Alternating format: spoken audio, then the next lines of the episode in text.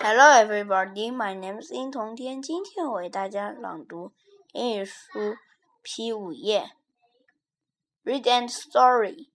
Tommy's birthday present. Miss Hatter makes hats. He is always very busy. But Mr. Hatter's son, Tommy, has no hat. He is very sad. It is late at night. Mr. Hatter is very tired, but he is still working. The next morning, Tommy sees the smart new hat on his bed. Is it for me? Tommy asks his father. Yes, it is, answers Mr. Hatter. Today is the 4th of October. Happy birthday, Tommy!